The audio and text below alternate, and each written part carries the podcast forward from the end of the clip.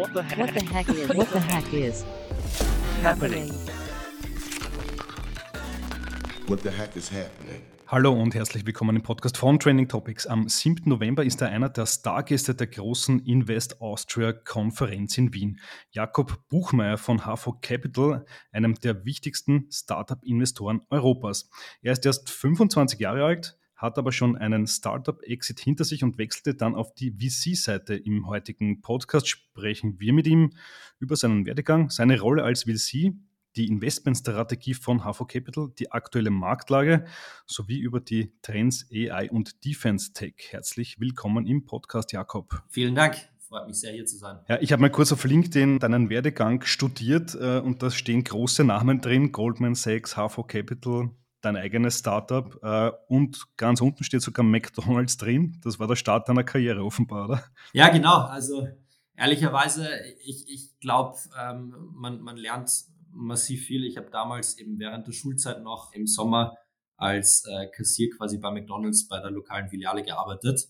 Und ich glaube, so direkt im quasi Endkunden-Customer-Geschäft dazu stehen, da nimmt man schon sehr, sehr viel mit. Mhm. Und dann ging es ja dann, sagen wir mal so, steil bergauf und ins Ausland. Erzähl mal ganz kurz, was kam alles zwischen McDonalds bis du dann am Ende als VC bei HV Capital tätig wurdest? Ich habe ähm, eigentlich schon sehr, sehr früh begonnen, ähm, Basketball zu spielen. Ähm, wahrscheinlich auch deshalb geschuldet, weil ich einfach nicht zwei linke, sondern zwei Holzfüße hatte und da mit dem lokalen Fußballverein ähm, absolut nichts zu sagen hatte. Und es dann eben glücklicherweise bei mir in der Heimatstadt in Wales äh, eben auch ein Basketball-Bundesliga-Team gab da habe ich dann quasi meine Jugendjahre verbracht, ähm, bis ich eben 18 war. Dann entschieden, nicht quasi in den, in den Profisport gehen zu wollen. Wahrscheinlich auch, weil es einfach nicht für die NBA oder andere quasi sehr große Ligen gereicht hätte. Und äh, ich habe aber eigentlich von dieser Zeit mitgenommen, als ich dann eben nach Wien gezogen bin, dass ich eigentlich immer mehr machen wollte als quasi nur früher mal Schule oder dann im Studium. Ähm, und habe mich da dann eigentlich von Anfang an immer ähm, bei den verschiedensten Organisationen engagiert, ähm, habe dann während dem Studium irgendwie auch immer an so verschiedensten Webshops und so weiter gearbeitet und äh, genau bin so dann eigentlich sehr früh mit Leuten in Kontakt gekommen, die dann später eben Unternehmen gegründet haben und habe damit eine sehr tiefe Faszination eigentlich dafür gebaut, ähm, mehr und mehr eben quasi, was es eigentlich heißt, neue Firmen zu bauen, ähm, was, was äh, sich innovationsmäßig tut und so weiter und so fort. Es war dann auch so, dass ich nach dem Studium eigentlich anfangs mehr als Sozialprojekt gedacht, ähm, eine Firma mitgegründet ähm, habe, ähm, ein Startup im Impact-Bereich. Ähm, da ging es darum, dass wir ein Betriebssystem für die Circular Economy in der Gastronomie gebaut haben. Würde mich da aber trotzdem ungern als, als richtigen Unternehmer quasi pitchen wollen, einfach weil das quasi nur bis zu einer Angel Stage von uns äh, betrieben wurde wir haben eben quasi ähm, das Tech-Backend gebaut, ähm, die, die zugehörige App und so weiter gebaut, haben ein paar hundert ähm, Restaurants ähm, im Wiener Raum quasi bei uns auf die Plattform gebracht, hatten mehrere tausend Nutzer dann drauf. Aber wir haben dann schon sehr früh eigentlich von einem konkurrierenden Startup aus, aus Deutschland, ähm, der Vital GmbH, ähm, auch ein Angebot bekommen, quasi, dass man das gemeinsam machen könnte. Und wir haben uns dann eben damals dazu entschieden, äh, das quasi mit, mit Vital zusammenzulegen und ähm, damit war eben quasi meine unternehmerische ähm, quasi Erfahrung, was das anbelangt, eigentlich dann auch schon wieder sehr früh nach, nach ungefähr einem Jahr quasi soweit beendet, dass man eben gesagt hat, es macht wahrscheinlich nicht so viel Sinn, ähm, wenn dann quasi zwei volle Gründerteams ähm, von zwei Startups ähm, beim Series A Stage ähm, Thema ähm, drin sitzen. Ich bin dann eben anschließend ähm, nach London gegangen, wo ich dann eine sehr gute Ausbildung bei Goldman Sachs bekommen habe, für vor allem spätphasige Investments. Ähm, da hat es so bei 300 Millionen Euro Ticketgrößen begonnen, was dann eben einerseits heißt, natürlich geht es da um, um eigentlich sehr weitreichende Themen, die diese Unternehmen dann auch bespielen können. Andererseits geht es aber auch nicht mehr so hundertprozentig darum, wirklich Innovation voranzutreiben, weil das einfach schon großteils dann im eingeschwungenen, im eingeschwungenen Zustand sich befindet. Und ich habe damit dann eben auch beschlossen, vor ungefähr eineinhalb Jahren quasi dann nochmal einen Wechsel zu machen ähm, und bin eben dann zu, zu AV gegangen. Einerseits, weil ich eben diese tiefe Faszination für quasi neue Technologien, was auch, glaube ich, für den Wirtschaftsstandard in Europa massiv wichtig wird, in den nächsten 10, 20, 30 Jahren hier auch Vorreiter zu werden auf globaler Ebene eine tiefe Faszination habe. Und andererseits wollte ich auch wieder mehr quasi mit ähm, lokalen Themen zu tun haben, sprich mehr für den Kontinent Europa eigentlich auch machen, ähm, wo man bei einer amerikanischen Investmentfirma wahrscheinlich dann oft auch im, im nordamerikanischen Raum sich anstelle dessen bewegt. Hm, okay, also ich höre den glühenden Europäer irgendwie aus dir raus. Ja, absolut. Ähm, ich glaube, das, das kann ich schwer verleugnen. Deswegen eben auch extrem happy, jetzt bei, bei HV Capital äh, arbeiten zu können, weil es eben einer der größten europäischen ähm, VC-Investoren ist. Und ich sitze hier jetzt auch vor allem an quasi etwas spätphasigeren Themen, das heißt so ab 10 bis 16 Millionen Euro Ticketgröße, was dann typischerweise so eine Series A, also eine späte Series A bis hin zu einer Series C, D ist, wo wir ja leider auch noch eine Kapitallücke aktuell haben in Europa. Ähm, und ich glaube, das ist eine der Plattformen, die hoffentlich eben auch in den nächsten 10, 20 Jahren hier diese Lücke immer mehr ähm, mithelfen kann aufzuschließen, damit wir eben auch die ähm, Eigentümerverhältnisse von europäischer Innovation in Europa halten können. Mhm. Jetzt kennen viele Hörerinnen da draußen HV Capital sicher, einige vielleicht nicht. Kannst du vielleicht ganz kurz beschreiben, wie geht es ihr vor und was sind die, die strahlenden Namen im Portfolio aktuell? Klar, absolut. Ähm, ich glaube, wir waren einer der ersten VC-Investoren, die im europäischen Ökosystem unterwegs waren, ähm, hatten deshalb eigentlich auch das Glück, ähm, dass wir eben schon Ende der 90er, Anfang der 2000er Jahre bei quasi der ersten ähm, Digitalisierungswelle, damals vor allem im Consumer-Internet, direkt dabei sein konnten. Sprich, wir, wir konnten dann die ersten Investoren sein bei so Namen wie Delivery Hero, bei Zalando, bei HelloFresh, dann etwas später auch zum Beispiel bei Flixbus und, und bei SumUp und konnten uns eben damit schon sehr früh eigentlich als wichtiger Spieler im paneuropäischen Startup-Ökosystem etablieren und damit dann auch äh, relativ stark wachsen eben über, über die letzten Jahrzehnte ähm, und haben jetzt äh, mittlerweile eben ungefähr drei Milliarden Euro Assets under Management und können damit eigentlich Startups quasi von der Gründungsphase bis eigentlich pre-IPO sehr, sehr stark supporten und auch mittlerweile ein, ein relativ breites Netzwerk bieten, wo wir dann eben unseren Gründerinnen und Gründern dann auch quasi mehr Wert als, als quasi jetzt nur quasi das, das Investment dann auch zu bieten. Mhm. Wenn man in so jungen Jahren wie du zu einem VC geht, was muss man da mitbringen? Ähm, VCs stellt man sich ja oft vor, weiß nicht, äh, Leute, die schon 20 Jahre Unternehmertum am Buckel haben, mit Milliarden um sich werfen. Wie siehst du deine Rolle als VC und welche Qualitäten muss man für den Job mitbringen? Ich, ich glaube, was man vor allem braucht, ist äh, sehr große Motivation, die Teams, äh, die auch sehr große bewegende Themen voranbringen wollen, ähm, zu finden und dann eben auch zu versuchen, denen möglichst gut helfen zu können. Was natürlich einerseits Expertise sein kann, wo es natürlich äh, deutlichen Mehrwert äh, hat, wenn man einfach zum Beispiel schon eine sehr große Firma gebaut und auch verkauft hat, wie zum Beispiel auch mehrere Partner bei uns gemacht haben. Ich glaube, man kann aber andererseits auch sehr viel Mehrwert bringen, indem man zum Beispiel die erste, äh, die erste Adresse ist, die man, die man auf, auf WhatsApp anschreiben kann, wenn es ums Thema geht. Mir hat Investor XYZ geschrieben, ähm, gibt es da irgendwelche Referenzen dazu? Ich suche gerade nach zum Beispiel einem VP Sales, der mit mir die paneuropäische Expansion vorantreiben kann. Könntest du mich da eventuell mit anderen Unternehmen verbinden, die in einer ähnlichen Industrie unterwegs sind und so weiter und so fort. Ich glaube, sehr viel davon ist natürlich auch ähm, Expertise, die man sich über Jahrzehnte erarbeitet, aber man kann auch bereits, glaube ich, einiges an Mehrwert liefern, wenn man einfach bereit ist, die extra Meile zu gehen. Ähm, und ich glaube, das ist auch der Anspruch, ähm, den wir bei HV und auch persönlich ähm, auf jeden Fall haben. Mhm. Ich meine, viele Leute, die selbst nicht im VC-Business sind, die sehen ja die Investoren oft als die, weiß ich, die so Cäsar-artig irgendwie den Daumen heben oder senken äh, und dann eben Geld äh, hergeben oder auch nicht. Äh, ist wahrscheinlich der falsche Eindruck, oder? Ja, also ich glaube, man erweckt leider öfters den Eindruck, dass es so sein könnte, weil so ein, so ein VC-Fonds durchaus gewisse Restriktionen eben hat, wo man investieren kann. Es, es wird dann teilweise auch, auch etwas technisch, aber dadurch, dass zum Beispiel unser letzter Fonds jetzt 800 Millionen Euro groß war und wir den eben auch bestenfalls mehrmals zurückspielen müssen wieder an, unsere Investoren, ähm, sind wir relativ beschränkt in den Themen, die wir uns näher anschauen können. Einfach weil unsere quasi großen ähm, Erfolgsgeschichten, die wir dann auch im Portfolio hoffentlich wieder haben werden, in Größenordnungen wachsen müssen, die dann eben auch börserelevant sind. Und leider sind einfach sehr viele Themen, zumindest nicht im ersten Schritt, groß genug vom, vom, vom Markt her, der adressiert wird, um da eben dann auch quasi ein Investment von uns platzieren zu können.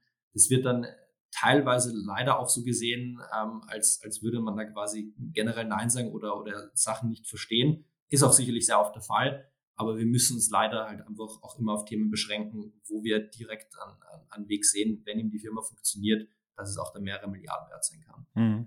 Ja, spannende Sache. Du bist jetzt wahrscheinlich oft in Deutschland unterwegs, ich glaube zwischen München und Berlin, äh, da habt ihr eure, eure Offices. Du kommst aber jetzt bald nach Österreich, da findet nämlich die große Invest Austria Konferenz statt. Du bist einer der Speaker dort. Mit welcher Botschaft kommst du quasi zurück in die Heimat? Also ich, ich, ich glaube, man kann sagen, man, man bekommt den, den Österreicher aus dem Land, aber man bekommt Österreich nicht aus der Person. Okay. Ähm, das würde ich bei mir auf jeden Fall, auf jeden Fall auch so unterschreiben bin äh, durchaus sehr stolzer, ähm, sehr stolzer Vertreter ähm, von, von, von Rot-Weiß-Rot und damit freut es mich natürlich ähm, extrem, äh, da auch bei einer der wichtigsten oder wahrscheinlich der wichtigsten Konferenz für Investoren ähm, eben auf heimischem Boden auch dabei sein zu können. Glücklicherweise tut sich ja auch immer mehr im, im Startup-Ökosystem in Österreich. Jetzt insbesondere in den letzten ähm, drei, vier, fünf Jahren gab es da jetzt auch mehrere große Erfolgsstories, ob das jetzt ein GoStudent ist oder ein Bitpanda oder auch ein Planradar etc. pp. Ähm, mittlerweile kann man die ja eigentlich nicht mehr wirklich an einer Hand abzählen, ähm, die gut funktionierenden Startups. Und ähm, ich glaube, das ist dann auch ein Effekt, der sich dann eben auch immer mehr verstärken wird, hoffentlich in Zukunft. Ähm, und damit ist es auch aus Investorensicht natürlich auch äh, ein Land und, und vor allem Ökosystem, das immer relevanter wird. Ähm, und da sind wir natürlich auch als, als HV Capital, ich glaube, wir verstehen uns auch wenn die Büros ähm, in Berlin und in München tatsächlich nur sind, ähm, doch als, als Dachinvestor ähm, primär. Und damit ist natürlich auch einer unserer Heimatmärkte. Und wir haben auch zum Beispiel mit äh, Storyblock ähm, einen sehr starken Softwarevertreter aus Linz ähm, bei uns glücklicherweise im Portfolio seit letztem Jahr. Mhm, mhm. Wie, wie, ist der Blick von außen auf Österreich? Ähm, du hast schon gesagt, es gibt natürlich viele Erfolge, die irgendwie über die Grenzen des Landes äh, hinaus strahlen. Aber seht ihr Österreich irgendwie als eigenen Markt oder ist es am Ende dann doch sehr ähnlich wie Deutschland? Böse gesagt, halt ein Anhängsel von Deutschland wie auch in anderen Branchen? Also, ich glaube, Österreich hat eigentlich eine sehr gute Stellung. Ähm, warum?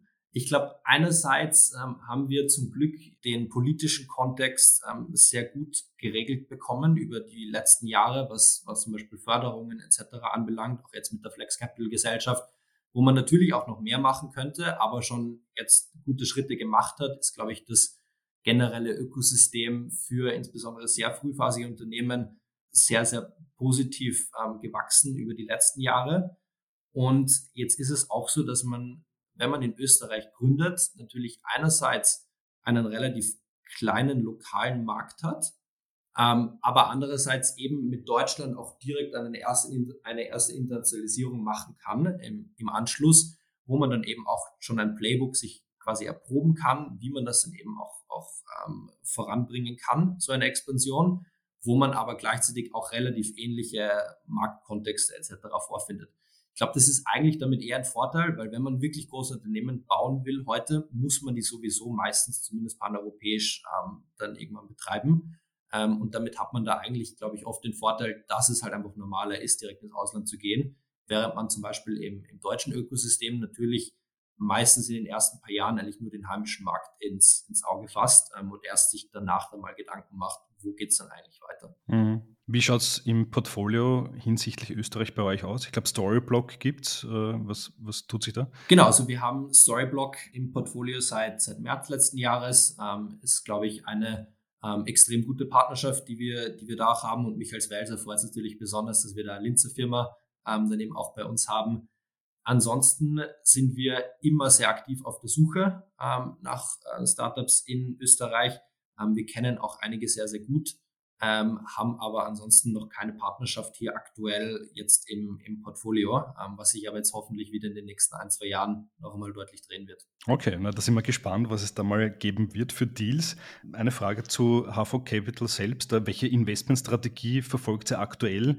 Es gibt ja schon so ökonomischen Rückschlag. Äh, in Deutschland, Österreich ist die Rede von Rezession generell nach diesen Ausnahmejahren 2021, 2022 sind ja die Investments in Startups und so weiter zurückgegangen. Welche Strategie muss man da nehmen als VC? Ich glaube, was sehr viele Investoren gemacht haben, war einfach auch 2020, 2021, ähm, weil halt der ganze Markt sich eigentlich immer mehr nach quasi up into the right entwickelt hat, ähm, also quasi exponentiell gewachsen ist, ähm, waren natürlich sehr viele Investoren sehr aktiv 2020 und 2021 und jetzt hat sich der Gesamtmarkt ähm, gedreht und auch zum Beispiel die Investoren in VC-Fonds, sprich Limited Partner, haben teilweise eben auch wegen, wegen stark zurückgegangener Börsekurse etc. mittlerweile etwas zu viel Exposure auf zum Beispiel ähm, Venture Capital als, als, als Asset-Klasse. Und damit mussten sich viele jetzt so ein bisschen zurücknehmen, um eben quasi Vorlaufzeiten auch zu strecken, ähm, um dann eben nicht in Gefahr zu laufen, dass man quasi kein investierbares Vorvolumen mehr hat. Ich glaube, das ist definitiv eine Beobachtung, die man, die man im Markt sieht. Ähm, also ich glaube, Konkurrenzsituation, quasi jetzt aus unserer Sicht gesprochen, ähm, hat sich durchaus etwas gelockert. Wir als HV sind aber in der glücklichen Lage, dass wir jetzt eben auch vor ein paar Monaten wieder eine neue Vorgeneration auch offiziell geschlossen haben.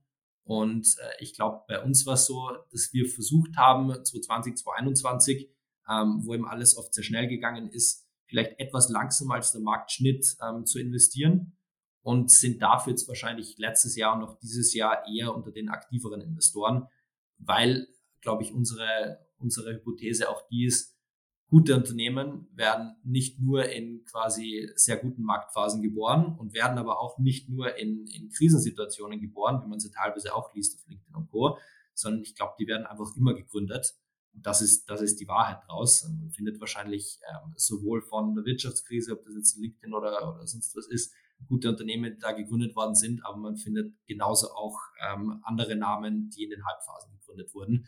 Ich glaube, man muss da versuchen, als Investor eigentlich unabhängig vom Marktzyklus, insbesondere in den frühen Phasen, zu investieren, weil Innovation gibt's immer ähm, und das dann quasi so auch aufzubauen. Und dann macht es auch aus Vorperspektive wahrscheinlich am meisten Sinn, weil wenn man dann über Investmentperioden von äh, zwei, drei Jahren quasi sein, sein Geld relativ gleichmäßig auch ähm, investiert hat, hat man wahrscheinlich auch eben quasi äh, krasse Hypephasen oder eben auch die umgekehrten eher günstigen Investitionsphasen durchaus ganz gut abgedeckt.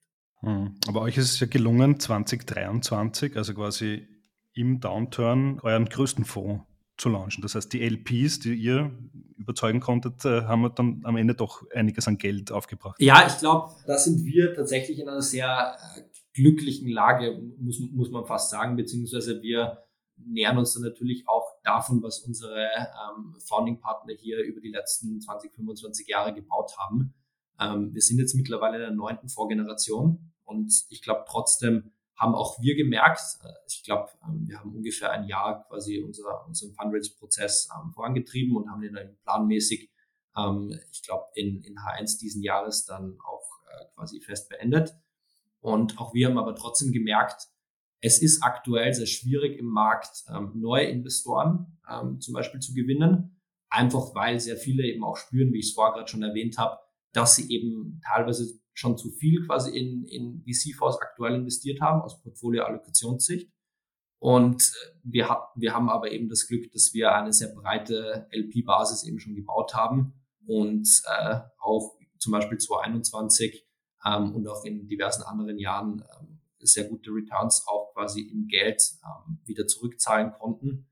Ähm, und damit war das eigentlich dann für uns ähm, doch sehr gut möglich, eben den größten Fonds dann zuzumachen, den wir jemals aufgenommen haben ähm, und damit jetzt eben 800 Millionen Euro auch quer durchs europäische Innovationsökosystem ähm, allokieren zu können über die nächsten ähm, drei Jahre. Mhm. Jetzt hast du gesagt, ihr habt in den letzten Jahren eher zurückhaltend investiert. Da gab es ja andere Fonds, die haben ja Wahnsinnssummen ausgesteuert in Crypto, AI und so weiter. Äh, und jetzt gab es dann schon eine Phase, wo man viele Downrounds äh, gesehen hat. Was bedeutet das für Fonds, diese Downrounds? Das kann ja wahrscheinlich sehr belastend sein, weil die müssen ja eigentlich einen, einen Return liefern. Wenn dann die Firmen der Reihe nach krachen geht, wahrscheinlich schwierig, oder? Ja, ich glaube, ehrlicherweise, ist, was wir aktuell am Markt sehen, ist eigentlich mehr eine Reversierung zum historischen Mittel. Ähm, es ist leider Realität im, im VC- und Startup-Ökosystem, dass einfach nicht jede Firma Product Market Fit finden wird. Ähm, ich glaube, wenn man ähm, sehr große Wetten macht und, und versucht, sehr große Märkte zu disruptieren, kann es natürlich auch immer sein, dass dann diese Wette vielleicht äh, nicht hundertprozentig aufgeht. Und dann ist es, finde ich, auch äh, eigentlich 100% okay und wahrscheinlich auch Sinn der Sache, dann eben auch zu sagen, okay, vielleicht ähm, probiert man es quasi auf eine andere Art und Weise nochmal. Und es gab eigentlich in 2020, 2021 ähm, und auch wahrscheinlich H1 2022 quasi keine Startups, die wirklich aus dem Geld gelaufen sind. Und ich glaube, jetzt werden wir eben wieder über die nächsten Quartale und hat jetzt wahrscheinlich auch schon langsam begonnen, eigentlich einen Rückgang da zu sehen, was wir auch schon in den zehn Jahren davor eigentlich am Markt gehabt haben. Nämlich, dass einfach wahrscheinlich so ein, ein Viertel ähm, der Startups, in die investiert wird, ähm, es leider nicht schaffen werden, profitabel zu werden, früher oder später. Genau, ich, ich glaube, das ist ein, ein ganz normaler Prozess. Gleichzeitig sehen wir aber auch ähm, quasi auf der anderen Seite, ähm, dass nach wie vor es, es Firmen gibt, die extrem gut funktionieren, die massiv schnell es schaffen, sehr große Umsatzbasen auch zu bauen und die dann hoffentlich auch quasi über die nächsten ähm, fünf bis zehn Jahre eben zu Börsekandidaten auch heranreifen werden. Also ich glaube, der generelle Prozess ist nach wie vor sehr, sehr gesund.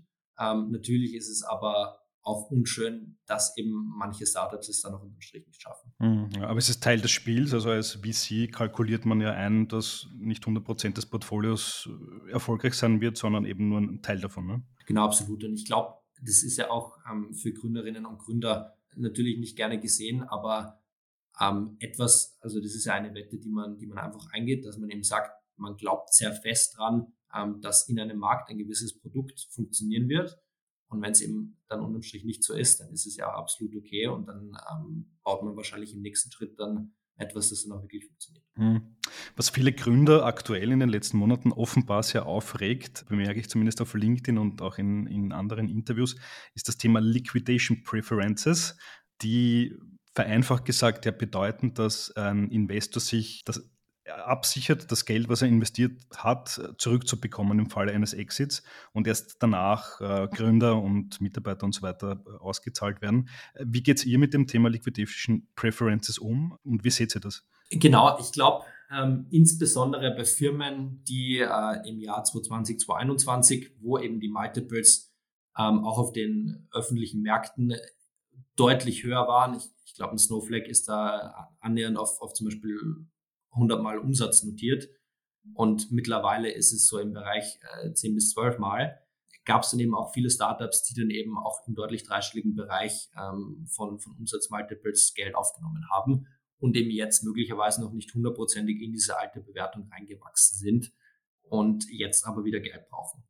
Und da ist es dann ehrlicherweise oft nicht einfach, ähm, diese Situationen dann auch für alle Seiten vorteilhaft zu lösen weil eben zum Beispiel auch Mitarbeiteranteile ja sehr oft bemessen werden am zum Beispiel letzten Anteilspreis. Ähm, und äh, damit jetzt als Gründerin, Gründer zu sagen, äh, man wertet die jetzt ab und muss dann eigentlich wieder wahrscheinlich den Mitarbeiterinnen und Mitarbeitern äh, zum Beispiel neue Anteile geben, plus Motivationseffekt wahrscheinlich auch nicht unbedingt optimal, ähm, wird dann eben teilweise auf Strukturen zurückgegriffen, wo man dann eben sagt, äh, man gibt eine, eine 2x Liquidation Preference zum Beispiel rein für die neuen Investoren, ähm, oder greift auf andere Strukturen zurück. Also ich glaube, die, die Hintergründe davon sind schon eigentlich auch, auch verständlich und man kann da wahrscheinlich auch vielen Investoren nicht unbedingt sagen, dass, dass es Gründerinnen feindlich ist, einfach weil das meistens ein, ein iterativer Prozess ist, wo dann eben auch sowas rauskommt. Ich glaube, wir als HV sind trotzdem nicht die allergrößten Fans von solchen Strukturen. Ich glaube, ähm, es kann in manchen Fällen Sinn machen, ähm, aber sehr oft wäre es wahrscheinlich die gesündere Alternative für Firmen, um eben zum Beispiel diese Mitarbeiterinnenkonflikte etc. zumindest nicht zu sehr langfristig äh, hinauszuschieben, weil auch mit Liquidation Preferences bekommt man die dann ja früher oder später, sondern dann einfach zu sagen, okay, das generelle Bewertungsumfeld hat sich einfach verändert. Wir werden jetzt wieder auf einer für den aktuellen Markt sehr guten Bewertung quasi eingestuft und man macht es trotzdem als ganz normal strukturierte 1x Non-Participating Liquidation Preference. Ich glaube, das ist zumindest von uns auch meistens die präferierte Variante, einfach weil man damit äh, gewissen Konflikten, die es möglicherweise mal in einem Exit-Fall geben könnte, komplett aus dem Weg geht. Oder was man auch zum Teil überlegen könnte, was auch noch Gründerinnen freundlicher sein könnte, wären noch andere Strukturen wie zum Beispiel Warrants ähm, und andere, wo man dann sagt, im sehr positiven Exit-Fall gibt man vielleicht etwas mehr Upside an den Investor ab, aber dafür hat man eben eben eben quasi nicht so guten Fall, ähm, dass die Firma eben für weniger verkauft wird, als ein Geld reingeflossen ist, trotzdem keine gröberen Konflikte. Genau, also ich glaube, es ist nicht ganz schwarz und weiß zu sehen. Wir sind aber wahrscheinlich nicht die allergrößten Fans von eben diesen Liquidation Preference Strukturen. Und ich kann persönlich auch verstehen, warum viele Gründerinnen und Gründer da auch gewisse Konflikte sehen. Es ist aber meistens einfach so, dass die aus dem iterativen Prozess heraus entstehen. Mhm. mhm. Noch äh, zwei Fragen zu zwei Verticals, die in den letzten Monaten ziemlich heiß gelaufen sind. Äh, Vertical Nummer eins natürlich Artificial Intelligence. Wie seht ihr bei HV Capital das Thema? In den USA, aber auch in Europa sieht man jetzt dann, da kommen jetzt wieder die nächsten äh, Unicorns daher. Viele fragen sich, wie nachhaltig ist das, ähm, wenn eine drei Monate alte Firma plötzlich ein Unicorn wird? Äh, wie seht ihr das Thema? Ich glaube, anders als äh, zum Beispiel bei, bei der Web3-Blase ähm, oder zumindest dem sehr großen Hype, den es äh, auch im Jahr 2021 gegeben hat, wo wahrscheinlich ähnlich viel Geld reingeflossen ist oder vergleichbare Größenordnungen reingeflossen sind wie jetzt in äh, quasi Generative AI, sieht man bei diesem Thema jetzt, dass die Adoptionsbereitschaft auf Kundinnenseite wahrscheinlich die größte ist, die wir jemals bei HV gesehen haben für eine neue Technologie. Also ich, ich glaube, es gibt keine börsennotierte Firma, die aktuell nicht zumindest irgendwo in C-Level-Nähe an gewisse Arbeitskreise eingerichtet hat, wie man eben diese neuen Technologien nutzen kann, um eben jede Stunde von, von quasi menschlicher Arbeit, die reinläuft, noch produktiver zu machen. Und ich glaube, es wird auch aus makroökonomischer äh, Sicht ähm, massive Effizienzen geben. Ähm, diese, diese Revolution, die da ähm, jetzt eben insbesondere seit, seit letzten Herbst in, in vollem Gange ist. Deswegen, ich glaube, dass sehr, sehr große Unternehmen auch daraus entstehen werden. Gleichzeitig sind aber wahrscheinlich die meisten Investments, die aktuell gemacht werden, insbesondere auf, auf extrem hohen ähm, Bewertungen, trotzdem nicht unbedingt die werthaltigsten, weil man auch hier wahrscheinlich wieder Konzentration sehen wird in, ähm, in manchen, dafür dann aber umso größeren ähm, Unternehmen. Ich glaube, dass es für Europa aber definitiv eine, eine, eine Chance ist, dass man möglicherweise ähm, Firmen auch bauen kann, die größenordnungsmäßig auch mit den USA mithalten können. Ähm, wir haben ja zum Beispiel in London sitzen ähm, DeepMind, ähm, was quasi der große AI Research Hub ähm, von Google ist, ähm, der akquiriert wurde vor ungefähr zehn Jahren. Und äh, wir sehen auch aktuell, dass da sehr, sehr viele extrem talentierte Gründerinnen und Gründer rausgehen, ähm, um dann eben eigene Unternehmen zu bauen.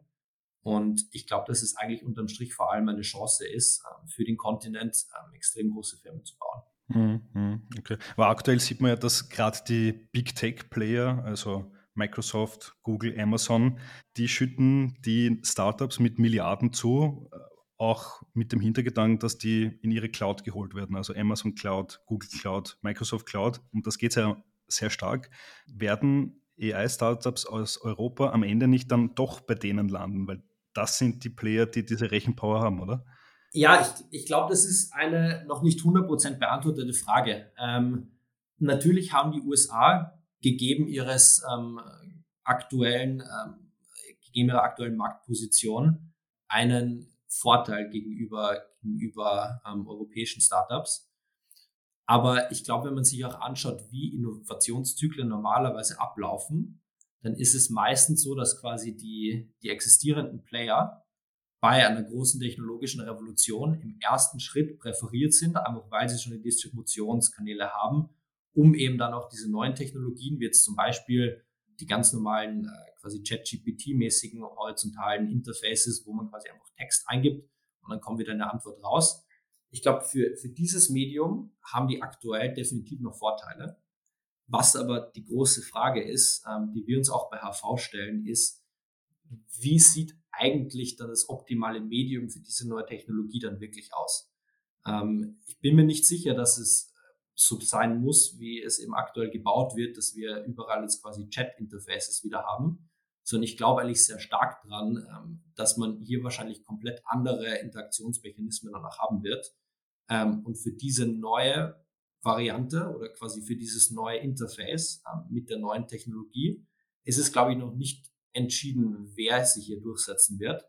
Und vor allem ist es hier wahrscheinlich auch nicht unbedingt immer ein Vorteil, wenn man eben der große äh, quasi Incumbent ist in einem, in einem spezifischen Markt, sondern wenn man mehr von einem quasi äh, blank piece of paper ausgehen kann und hier eben quasi was komplett Neues bauen kann. Ist dir schon ein Beispiel aufgefallen, also quasi eine neue Art von Interface-Medium, wo AI stattfinden kann? Gibt es schon ein griffiges Beispiel, was du hast?